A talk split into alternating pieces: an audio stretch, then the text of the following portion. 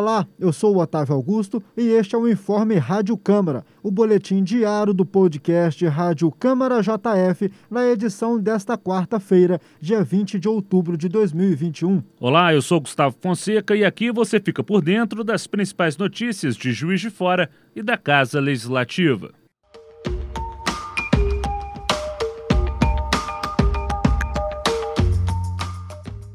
Câmara promove audiência pública contra a burocracia em Juiz de Fora. O encontro discutiu ações a favor de um melhor ambiente de negócios, o fim da exigência de alvarás, da dupla avaliação de um mesmo processo e da criação da sala do empreendedor. Essas foram algumas das ações apontadas para diminuir a burocracia no município. Juiz de Fora se encontra hoje na 78ª posição no ranking geral do Índice de Cidades Empreendedoras 2020 e no último lugar entre os 100 maiores municípios brasileiros no quesito ambiente regulatório. O encontro reuniu representantes da Prefeitura de Juiz de Fora e de entidades empresariais para discutir formas de combate à burocracia e de incentivo ao desenvolvimento sustentável. O proponente da audiência, vereador Marlon Siqueira, do Progressistas, explica o motivo deste encontro. Olha, a audiência pública teve o seu papel né, de nós discutirmos aqui maneiras né, e como a prefeitura tem se portado na criação, na geração de um ambiente melhor né, para os negócios da nossa cidade. Negócios são é, geração de emprego, geração de renda, mais impostos que são aqui tributados na nossa cidade. E quando a gente fala né, dos programas sociais, o melhor e mais eficiente programa social é a geração de emprego. Através do emprego, né, o cidadão leva saúde, leva educação, leva dignidade para dentro de casa.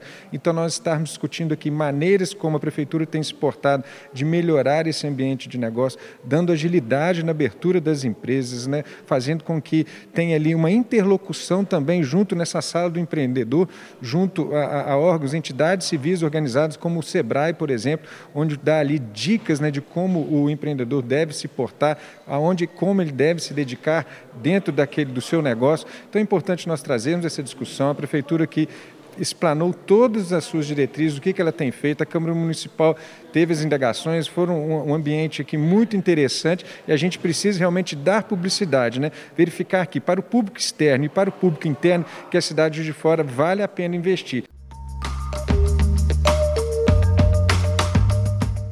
E uma reunião da Comissão de Defesa dos Direitos da Pessoa com Deficiência da Câmara Municipal de Juiz de Fora debateu vários temas na manhã de hoje. Dentre eles, a contemplação do IMEP, Instituto Médico Psicopedagógico, com outro local para acolher um número maior de pessoas com deficiência no município. Outro tema foi o retorno da Central de Apoio Auditivo em Juiz de Fora, um serviço de atendimento e acolhimento à pessoa com deficiência. Foi debatido também sobre o concurso público para professores municipais em Juiz de Fora, que deve abrir vaga para intérpretes de Libras. Um anúncio foi feito pela comissão durante a reunião. O presidente da Comissão de Defesa dos Direitos da Pessoa com Deficiência, vereador Maurício Delgado, do DEM, explica o processo de licitação para a realização do concurso. Através da Associação dos Surdos, uma demanda e uma preocupação com o edital é, de contratação dos professores.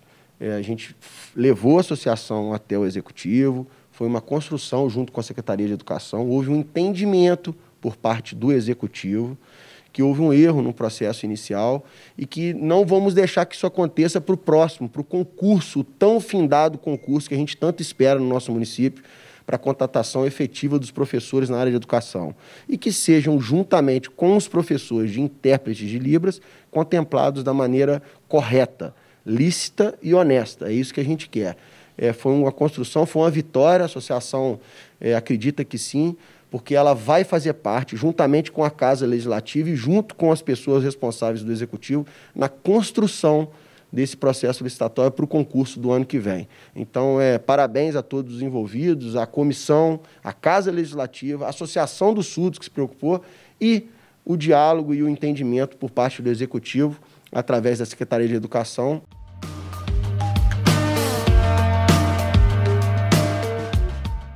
Esse foi o seu informe Rádio Câmara JF. Para mais informações, acompanhe a JF TV Câmara, o canal digital 35.1 da sua TV aberta. Siga nossos canais Câmara JF nas redes sociais e acesse o nosso site câmarajf.mg.gov.br. Até a próxima. Um abraço, até a próxima.